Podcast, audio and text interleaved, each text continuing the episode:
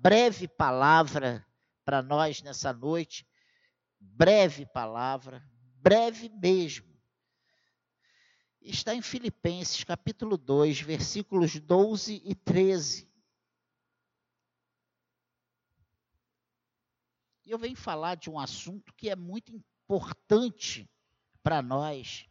A Bíblia diz lá em Hebreus que sem santificação ninguém verá o Senhor. E nós vamos tratar brevemente nessa noite sobre o nosso papel nesse processo na santificação. Qual a nossa participação nisso? Sabemos que é o Senhor quem nos santifica.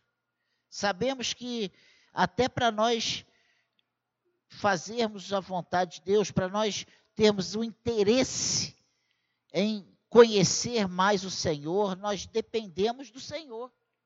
Isso é, isso é obra de Deus, gente. Acredite nisso, é obra de Deus. É o próprio Deus que.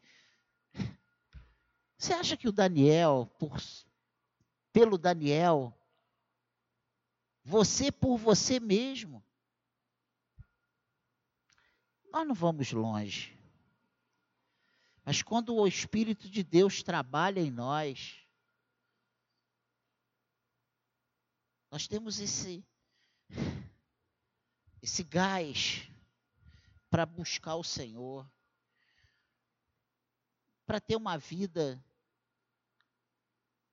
cada vez com mais desejo de conhecimento de Deus. Olha o que diz aqui Filipenses capítulo 2, versículo 12 e 13.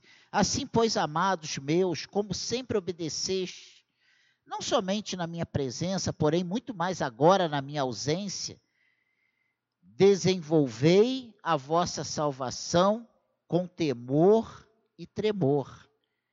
Porque Deus é quem efetua em vós tanto querer como realizar, segundo a sua boa vontade. E eu não vou esticar, porque aqui o 14 é demais. Olha o que diz aí. Fazei tudo sem murmuração, nem contendas. Às vezes, até no almoço, né, a gente vai reúne a família, surge um assunto, já sai uma contenda que parece só falta a, a luva de boxe, né? Espero que não tenha acontecido isso no seu almoço. Mas acontece.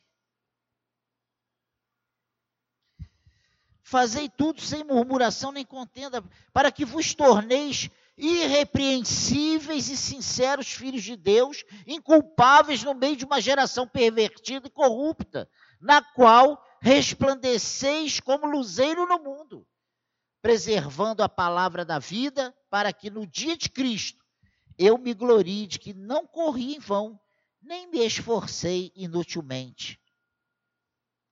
Olha, eu, eu li esses versículos todos, mas eu vim falar só do 12 e do 13, é porque é demais. A palavra de Deus é. Né? A vontade que tem é de não parar mais, é ler todo, todo o livro. Paulo começa com uma orientação que é uma exortação muito atual. No versículo E se você voltar no, no capítulo 1, no versículo 27, olha o que diz aí. Vivei acima de tudo por modo digno do evangelho de Cristo, para que, ou eu indo ver-vos, ou estando ausente, ouça no tocante a vós outros, que estáis firmes em um só espírito, como uma, como uma só alma, lutando juntos pela fé evangélica. Olha, o que Paulo escreve aos filipenses, para a igreja em Filipe. Vê se parece. Olha, eu nessa hora eu queria mudar aqui Filipenses e colocar secar de anos. Porque esse é o desejo de todo líder. É ver aqueles que estão ao seu lado progredindo, avançando alcançando o nosso objetivo, porque o nosso objetivo qual é? E eu canso de falar isso. Gente, o nosso objetivo não são coisas materiais, não são coisas perecíveis. O nosso, sabe, a alegria de um líder é ver o crescimento espiritual das pessoas que estão ali com ele. E é isso que Paulo está dizendo aqui.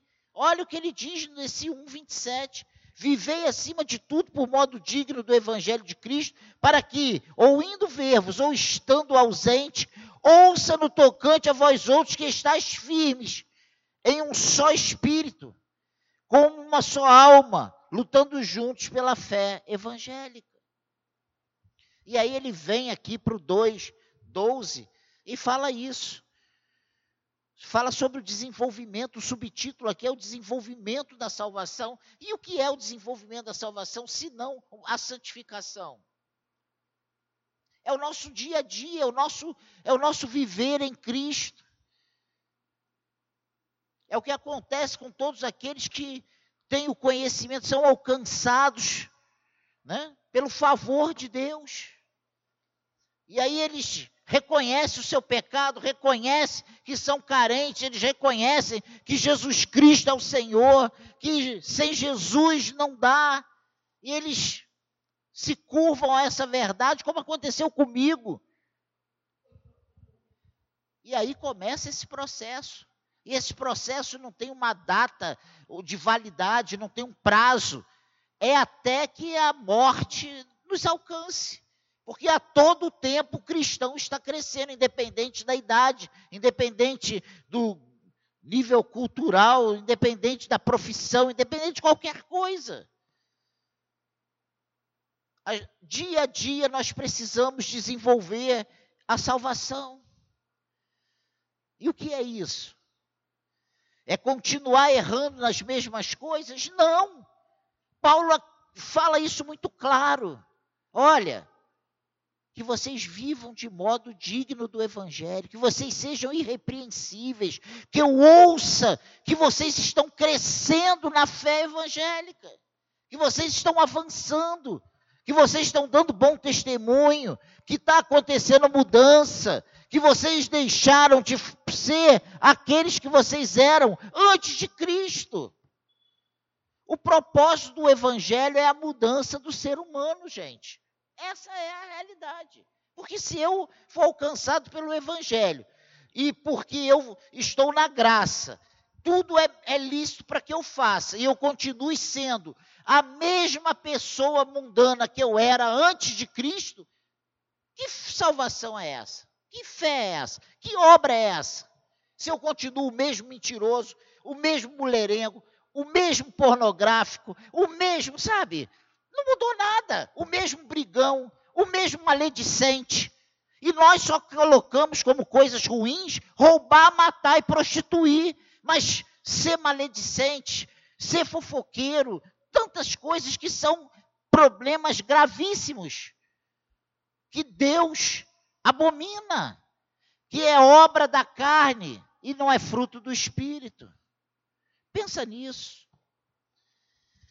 Então, Paulo começa com uma orientação que é uma coisa muito atual. E ele diz: não importa o que aconteça, exerçam, né, parafraseando, exerçam sua cidadania de maneira digna do Evangelho de Cristo. É isso que ele fala no 1,27. Ele não se refere a ninguém que pudesse ser considerado devasso, mas a todos os santos em Cristo Jesus, inclusive bispos e diáconos que, vivi, que vivem em Filipos. Ele não está falando só do, do mundano, é pra, essa advertência é para mim e essa advertência é para você. Precisamos ser melhores cristãos a cada dia, mais envolvidos, com mais responsabilidade, com mais compromisso com a obra de Deus, porque eu e você somos, e ele diz aqui, nós somos luzeiros nesse mundo. O mundo em trevas. Nós somos a luz desse mundo, gente. Entende isso? Deus nos chamou para brilhar nesse mundo. Brilhar o que? A nossa glória? A nossa luz ou a luz dele? A luz dele. Então nós precisamos cada dia mais estar parecido com Ele, ter o que falar, sem se envergonhar.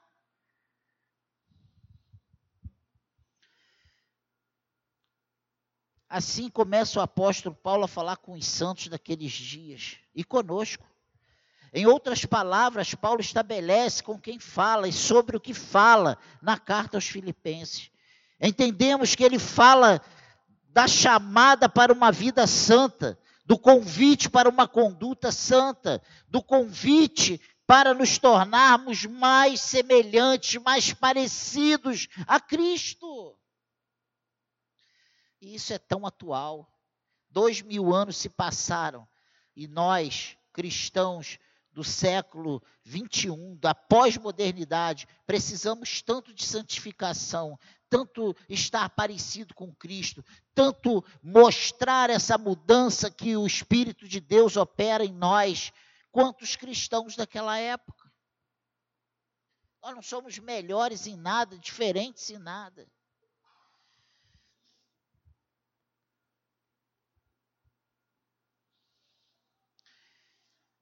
Aqui no capítulo 2, no versículo 5, olha o que Paulo diz. Tende em vós o mesmo sentimento que houve também em Cristo Jesus, pois ele, subsistindo em forma de Deus, não julgou com usurpação o ser igual a Deus. Antes a si mesmo se esvaziou, assumindo a forma de servo, tornando-se em semelhança de homens e reconhecido em figura humana. A si mesmo se humilhou, tornando-se obediente até a morte e morte de cruz. Cristo fez isso. E nós não queremos fazer isso. Ninguém quer se humilhar. Ninguém quer ficar com prejuízo. Nós queremos nos defender. Nós queremos ir até as últimas consequências para mostrar que nós estamos certos. Mas Deus é o nosso juiz. Deus julga nossas causas. Ou somos servos do Senhor. Jesus se humilhou, ele não usurpou ser igual a Deus. Ele foi obediente, ele cumpriu toda a vontade do Pai. E é isso que o texto está falando, que Cristo, ele foi, ele foi obediente, ele cumpriu cabalmente o, o, a sua missão. Qual é a tua missão? Qual é a minha missão? Qual a missão da SECAD? Por que, que você é membro dessa igreja? Por que Deus não deixa você sair daqui? Mesmo os remanescentes. Existe um porquê. Eu acredito, eu, Daniel, acredito que Deus tem um chamado para cada um de nós. Deus tem um propósito para cada um de nós. Deus tem algo a fazer em cada um de nós, através de cada um de nós. Eu acredito dessa forma.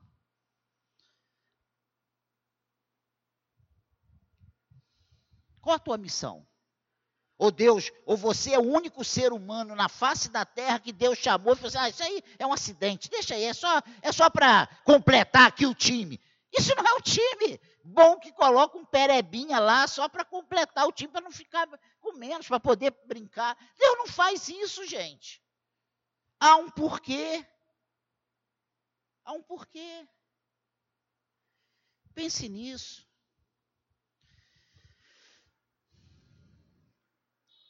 E quando Paulo diz aqui, tende em vós o mesmo sentimento que houve também em Cristo, o que, que ele está querendo dizer? Seja a atitude de vocês as mesmas de Cristo. E assim ilustra a mente de Cristo, humilde e de servo, que servirá de modelo e paradigma para a nossa estrutura de santificação. E aí chegamos a esses versículos 12 e 13 que nós lemos como leitura inicial, que resume a ideia de, do viver cristão, à luz do serviço e da humanidade de Cristo, mesmo em sua exaltação. E Paulo faz de modo peculiar e incomum. E a primeira coisa muito interessante nessa breve meditação é o papel de Deus. Se você nasceu em berço cristão ou está na igreja há algum tempo, deve saber que santificação é simplesmente crescer em sua maturidade cristã. E o pior é que o tempo passa e você depara com cada aberração, cada atitude. Você fala assim: não é possível que uma pessoa, que essa pessoa, com trocentos anos de, de cristianismo, já ouviu mais de 10 mil mensagens, ele continua tendo esse entendimento, tendo esse procedimento, tendo essa atitude. Amém, igreja? Santificação é simplesmente crescer em sua maturidade cristã.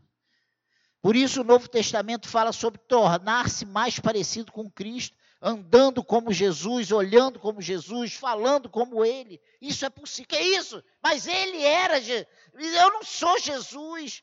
Mas temos condições de sermos cada vez mais parecidos. Nós não vamos ser iguais. Gente, é só nós olharmos para a própria Bíblia. Estevão sendo apedrejado, ele vê o céu aberto e o que ele. Ele podia, pai, fogo, ó, que. Pai, perdoa, porque eles não sabem o que fazem. As mesmas palavras que Jesus teve ali na cruz. Por que ele falou isso? Por que ele teve essa reação?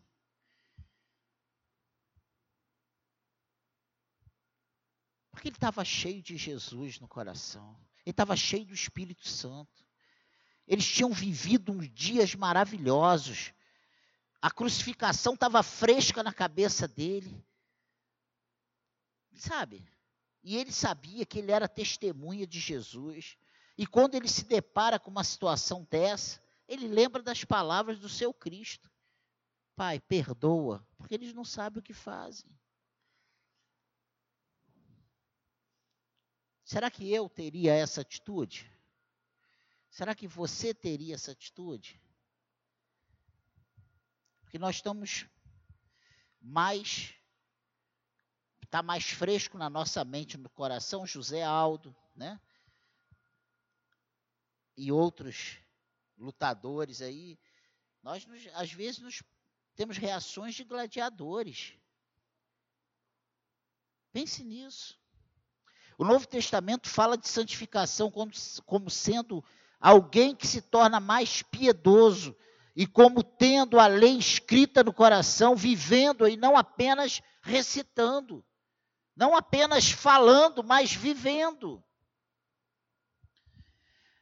Santificação não tem a ver necessariamente com o exterior, com a forma, tem a ver com o coração e com os princípios. Nós precisamos viver com os princípios de Cristo, os princípios bíblicos. O começo de tudo é a redenção, né? E a partir da qual Deus faz conosco pelo menos três coisas importantíssimas. A primeira é Deus nos aceita, né? Ele nos aceitou. Lembra que eu era perdido e você também Deus te aceitou? te chamou, te buscou, te predestinou, te elegeu. E aí ele veio e nos perdoou, nos aceitou, nos aceitou como justos em Jesus Cristo. Não somos justos, mas Jesus é, e sua justiça passa a valer em nós. Foi isso que ele fez. Ele nos aceitou como nós éramos. Ele não fez igual alguns que precisam fazer cirurgia bariátrica. Olha, você está gordo, né? Tá. Você tem que perder 30 quilos. Aí você vem falar com. se eu perco 30 quilos, eu não preciso fazer. É só um exemplo. Jesus não fala isso, ó. Se você parar de pecar um pouco, aí você vai poder ser crente. Não. Ele chama. Gente, você lembra como ele te chamou? Só de lembrar da vontade de chorar. Porque aqui eu era talvez o pior de todos os pecadores. Então, isso né, que Jesus faz é o que os teólogos chamam de justificação, uma verdade bíblica que diz que Deus não nos aceita pelo que fazemos, mas pelo que Cristo faz por nós. Não participamos, é um ato livre da graça de Deus. Foi Ele que, de uma forma tremenda, eu tenho vontade realmente de chorar. Quando eu penso que no meio de tantos pecadores, a graça do Senhor foi revelada a mim. Foi revelada a você. Pensa nisso. Uma vez eu ouvi de uma pessoa que foi nascida no berço evangélico. Eu não tive a experiência que você teve. Mas será que a gente precisa ver o outro comendo estrume?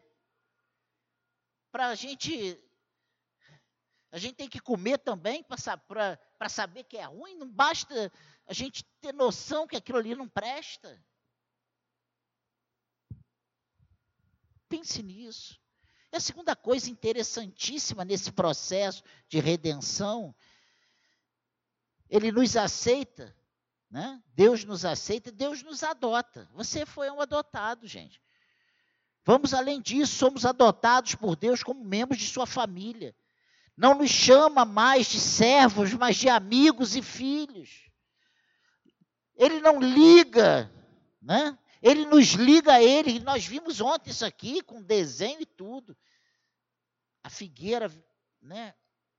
E nós enxertados naquela figueira ali.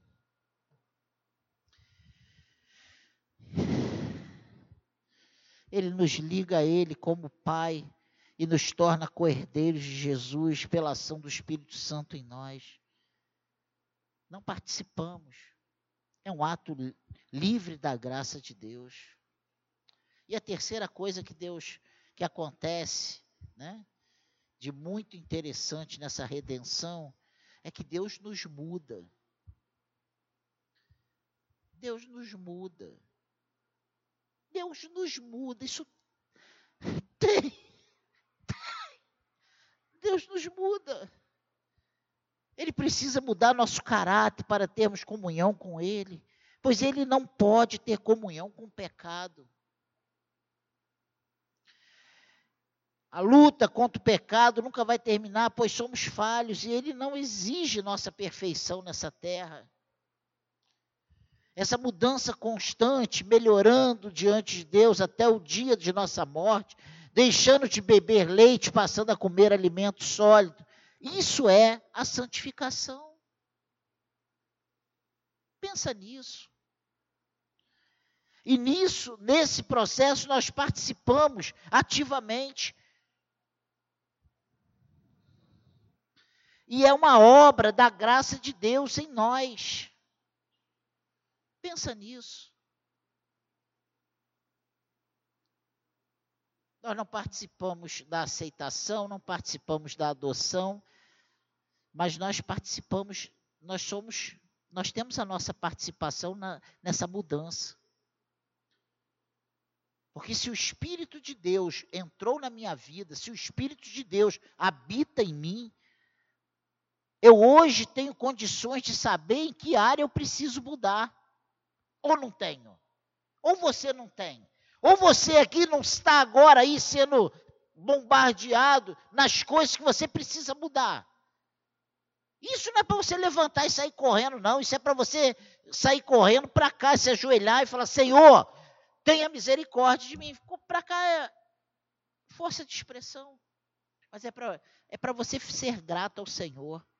Porque quando o Espírito Santo mostra o que você precisa mudar, meu Deus, isso é 300% de caminho andado para você mudar. Ah, não, eu vou ficar, eu vou. Então, onde está a ação do Espírito Santo de Deus na tua vida? Pensa nisso. A segunda coisa interessante, a primeira foi o quê? O papel de Deus. Agora vamos ver o nosso papel nesse processo. Nosso papel é perseguir a piedade, a direção de Deus, participando ativamente da busca pela santidade. Isso é algo que precisa ter em nós.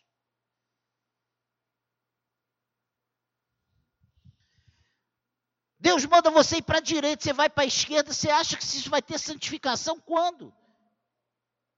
Deus fala para você, ó, esse, eu não quero você aqui nesse ambiente, você só quer esse ambiente. Quando é que isso vai mudar? Pensa nisso. O nosso papel é perseguir essa piedade e a direção de Deus, participando ativamente pela busca, pela santidade, da busca pela santidade.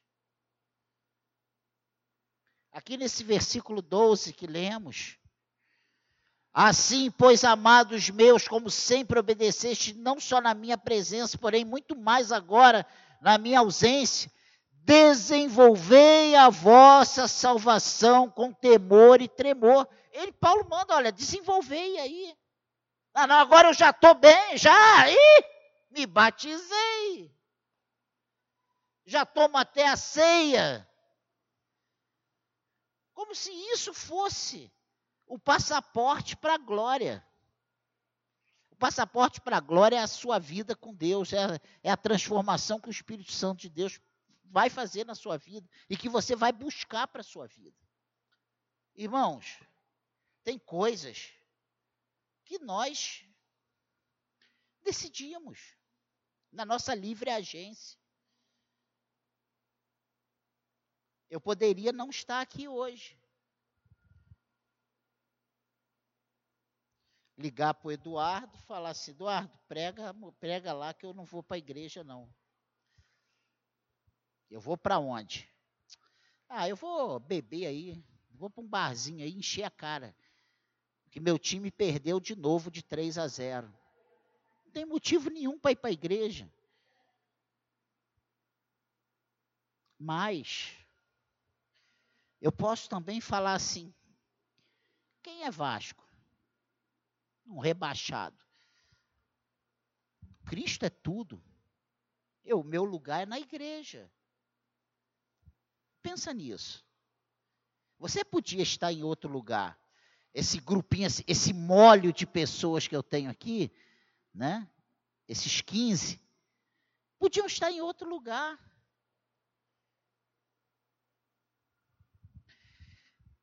Esse capítulo, esse versículo 12 é um incentivo, mais que uma exortação. Enquanto Deus trabalha em mim, eu preciso trabalhar para que eu seja mais parecido com Cristo. Enquanto Paulo nos diz o que devemos fazer, ao mesmo tempo ele nos diz o que vamos alcançar com isso. O nosso papel é buscar as mudanças de acordo com a Bíblia, não é com o que o pastor diz, não é com o que o irmão diz, é o, é o que a Bíblia diz, é a mudança que a Bíblia diz, é a mudança que Deus diz, porque a Bíblia é a palavra de Deus. Então, o que, que a Bíblia está falando? Não é o que eu acho. Ah, o fulaninho fez. E a gente, às vezes, tem, tem os caçadores de. Qual é aquela brecha que a gente a gente, a gente tem na lei, hein, Bia? Me ajuda aí. Jurisprudência. É, fica, são os caçadores de jurisprudência eclesiásticos, bíblicos. E eles estão ali, ó. Peraí. Ah, o pastor fez isso. Então, se ele fez, eu também posso fazer. Peraí. Ah, o Eduardo. O Eduardo fez. Se o Eduardo fez, eu também posso fazer. A Lena fez, a Lena fez, eu também posso fazer. Em vez da gente procurar o que Cristo falou para a gente fazer, a gente está procurando o que os homens errados fazem. E a gente fica se espelhando no erro dos homens. A gente tem que se espelhar nos acertos de Cristo. Pensa nisso, irmãos. Eu fico procurando brecha, porque o fulaninho fez, porque eu fiz, ah, porque ela faz, se ele faz, eu também posso. Direitos são. A gente ainda fica com Deus ali. Direitos são iguais. Vai os dois para o quinto dos infernos. Essa é a verdade. Se você olhar para mim, tu vai para o inferno. Mas se você olhar para a palavra de Deus, tu vai para o céu.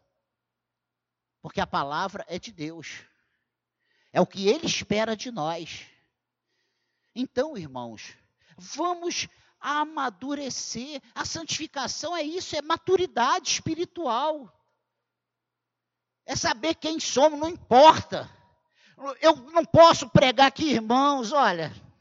Eu estou muito chateado. Acho que hoje eu não vou nem pregar, porque a gente só tem aqui 2, 4, 6, 8, 10, 12, 14, 15. Eu não vou perder meu tempo 16, 17, 18. Empregar para 18. Vamos fazer uma oraçãozinha aqui e vamos embora. Glória a Deus. Eu tenho que pregar como se eu tivesse uma multidão. Porque Deus me deu essa palavra para agora à noite. Eu vou pregar. Eu não sei o que Deus vai fazer na sua vida. Eu não sei o que você precisa. A minha função aqui é pregar para 15, para 18, para 30, para mil, do mesmo jeito, com o mesmo entusiasmo. Eu só estou fazendo, sabe? Só para você entender. Eu tô tão des... Se eu ficar desanimado com o número, eu não vou pregar mais. Nem eu, nem Eduardo, ninguém. A gente vai chegar aqui, não vai mais cantar. Pensa nisso. Nós não estamos aqui para ficar olhando para os lados, nós temos que olhar para o alto. Temos que olhar para o Senhor, olhar para a Sua palavra, para as Suas orientações e buscar ser padrão, modelo irrepreensível, dando testemunho, aí nós vamos ver as coisas mudando na nossa vida. Eu não estou falando aqui de mudança. Nós vamos estar mais parecidos com Cristo. É essa mudança. É isso que é importante. Não é se o cabelo vai ficar mais liso, se, se a barriga vai ficar menor, isso aí a gente sarado ou barrigudo, a gente vai ou para o céu ou para o inferno, do mesmo jeito. Não estou aqui fazendo apologia à, à barrigudice, não, entendeu? Eu estou só falando que o que importa é a transformação que o Espírito Santo de Deus faz na nossa vida, na nossa mente, no nosso coração, na nossa disposição. Amém, igreja?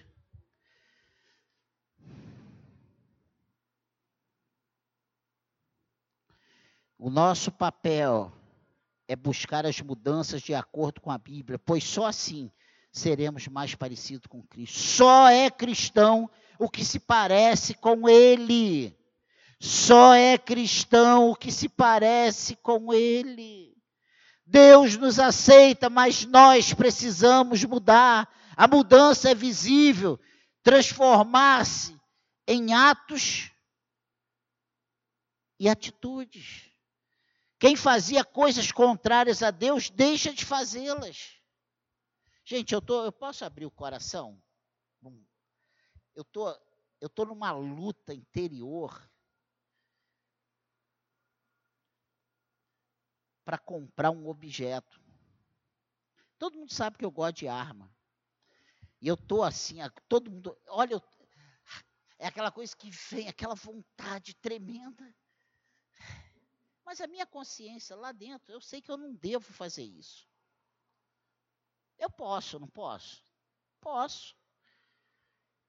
Eu não tenho nenhum processo. Eu não tenho nada, não tenho nenhum nada que desabone. Eu poderia ir lá, pastor, taxista, um cara bom, mas eu, eu tenho medo de mim. A Bíblia não fala para fugir da aparência do mal? Você, numa hora, cabeça quente, você está com uma arma na mão, você pode fazer uma bobagem, não pode? Para que, que eu preciso disso se Jesus, se Deus é o meu juiz? Você entende o que eu estou falando? É lícito, mas não convém. Eu poderia falar de outras coisas lícitas, mas que não nos convém. Comece a analisar a sua vida e olha, a palavra de Deus é para isso, é para a gente se enquadrar ali e falar assim: o que, que eu posso deixar de fazer? Quem fazia coisas contrárias a Deus, deixa de fazê-las. Como seguir o que o apóstolo Paulo, sabe, diz? Como? Como seguir o que diz o apóstolo Paulo? A primeira coisa é continuar a obedecer. Assim, meus amados, como sempre vocês obedeceram, não apenas em minha presença, porém muito mais agora na minha ausência. Obediência é vital para o cristão. Você quer ver quando você está mal? É um, é um sintoma. A chikungunya, você fica inchado nas juntas, vermelhão, verme, vermelhidão, né? E você fica inchado, dá febre. Não são sintomas. Você não chega lá diante do Vangelote, lá na emergência do Quintadó, e fala, eu estou assim, tô... aí ele ih, Ih, bicho. Chikungunya, bicho. Pode repouso, soro, né? Paracetamol ali não, é Novalgina, uma grama, é isso? Você quer ver um sintoma de que a coisa está ruim na tua vida, que você está desagradando a Deus? É quando você para de obedecer. Não, não, não, eu tentei, eu já dei, eu já caminhei minha milha, mas eu não mando caminhar uma milha, não. Eu já perdoei, mas não é perdoar uma vez, não. 70 vezes 7. E a gente gera os nossos fantasmas, os nossos obstáculos. Pensa nisso. É continuar obedecendo.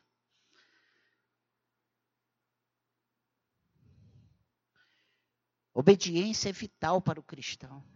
A segunda coisa muito interessante para você seguir o que diz o apóstolo Paulo é desenvolver a salvação. Ponham em ação a salvação de vocês. Ele não, não manda salvar a si mesmo, mas seguir a salvação de Deus e vivê-la.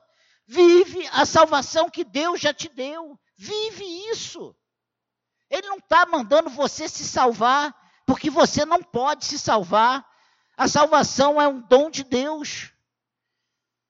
Mas você pode desenvolver, você pode viver uma vida diferente da que você estava vivendo. E olha, só pregando para você, o Espírito Santo está aqui em mim, ó. Tanta coisa que eu posso mudar. Como eu posso ser melhor? Eu tenho alguns defeitos de fábrica. Desde pequeno, se, a, se eu jogar no bola, eu fizesse um gol e a pessoa dissesse que não era gol, ou eu arrebentava o cara ou furava a bola. Mas eu posso mudar isso. Mas até hoje eu sou pego muitas vezes agindo, querendo quebrar a pessoa ou furar a bola. Você entende o que eu estou falando? Vai dizer que você também às vezes não é assim. É ir até as últimas consequências, é não aceitar injustiça. É, tem gente, eu sou assim, gente. Eu estou falando de mim, eu estou falando de você, não estou falando de mim. Eu sou assim. Se eu estou certo, é uma dificuldade eu deixar, sabe? mas eu preciso mudar, eu posso mudar. Isso é uma coisa que eu preciso mudar.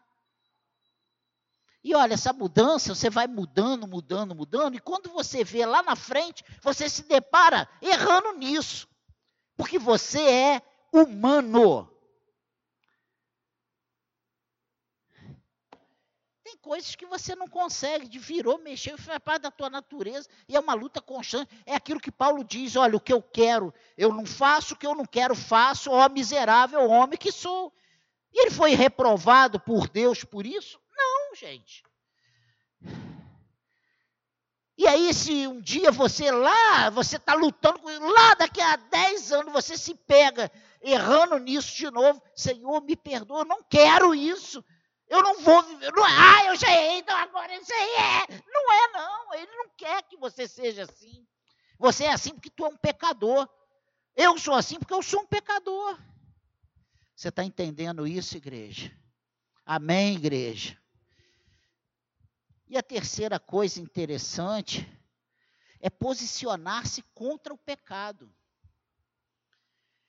Põe em ação a salvação de vocês com temor e tremor. É isso que ele diz aqui no versículo 13.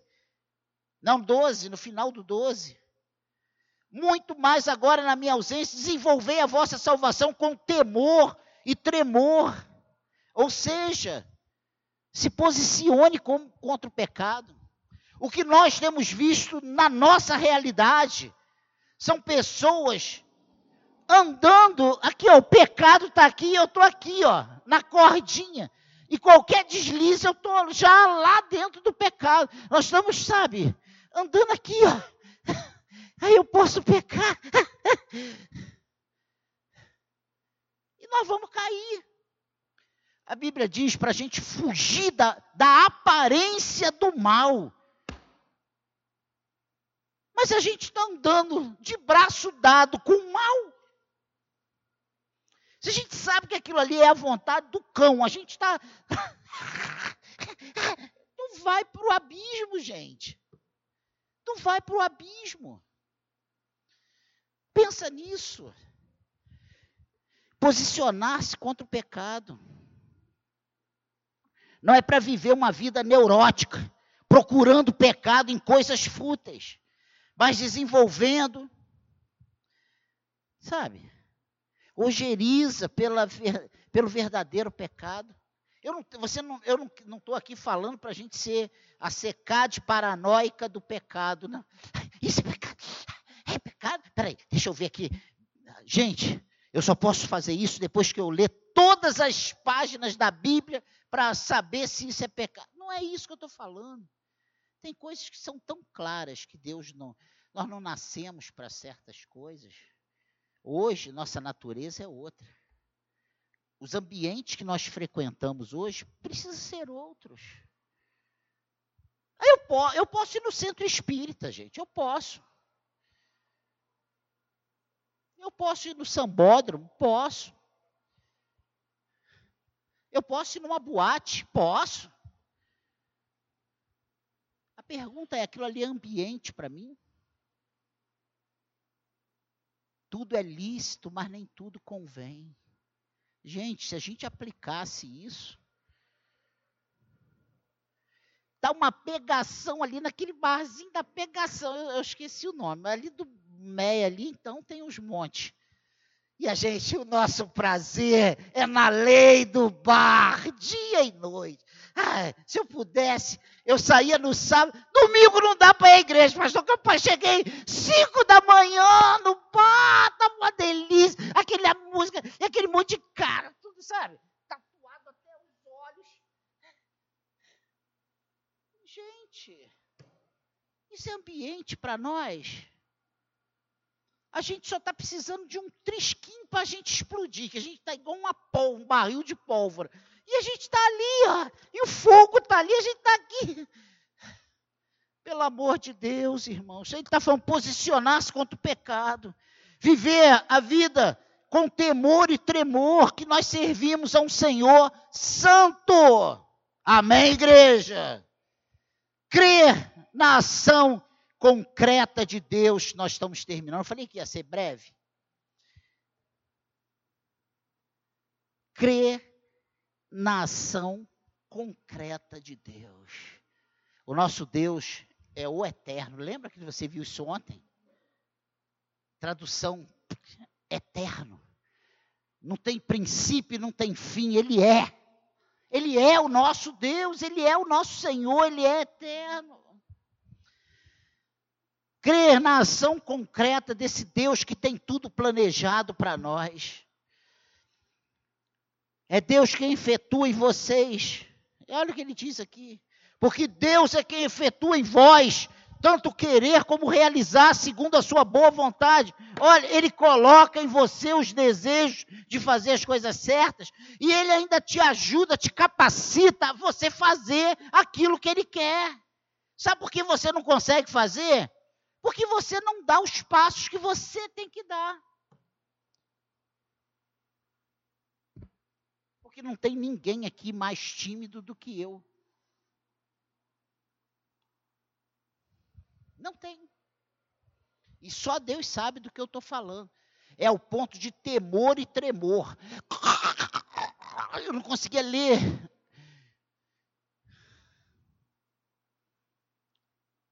Mas eu falei, Senhor, todas as vezes que tu me der oportunidade para pregar, eu vou lá.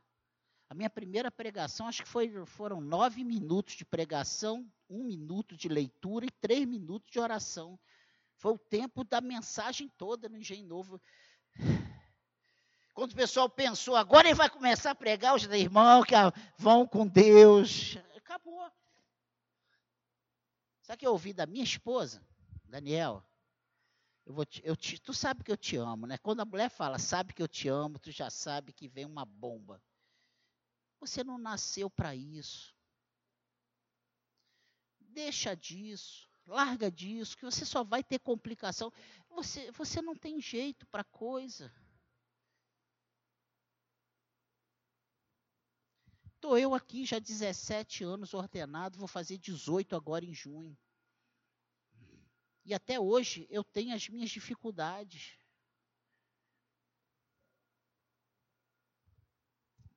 É Deus quem efetua em nós o querer e o realizar. Aqui está o consolo, pois na santificação é Deus quem age em nosso favor. Precisamos nos esforçar, mas é Deus quem chancela a nossa santificação. É Ele, sabe? que nos ajuda.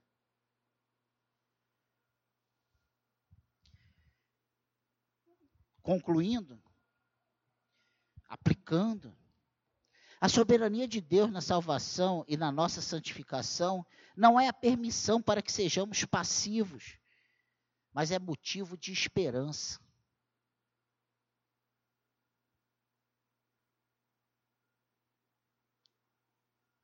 Eu saí daqui ontem muito feliz.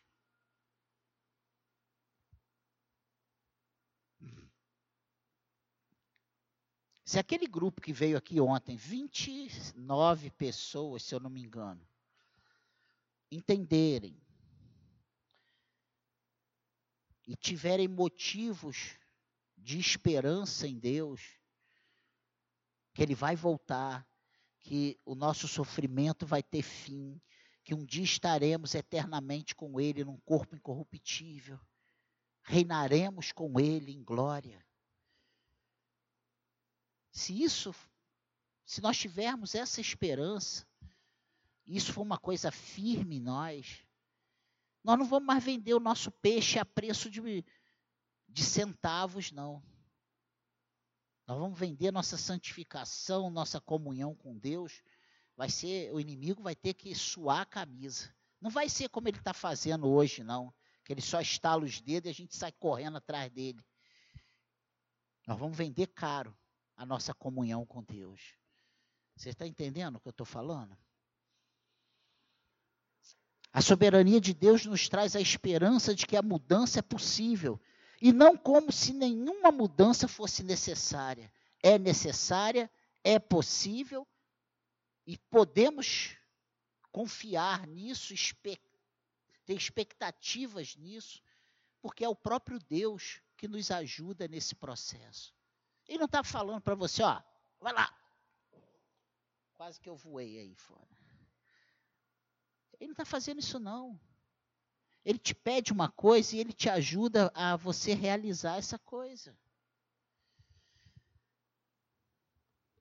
E, e buscar incessantemente a santificação, obedecendo, desenvolvendo a salvação, sendo firmes contra o pecado e sabendo que Deus está nos ajudando em todo o caminho. Olha, nada disso que eu falei é para você fazer sem Deus. É para você, antes de qualquer coisa, sentar e falar: Senhor, me ajuda aqui. Senhor, eu preciso de Ti. Senhor, eu desejo isso. Me ajuda nisso. Amém, igreja? Essa é a palavra para nós nessa noite. Então, busque incessantemente a santificação, obedecendo, desenvolvendo a salvação, sendo firme contra o pecado e sabendo que Deus está nos ajudando em todo o caminho. Amém, igreja? Curva a sua cabeça, vamos orar.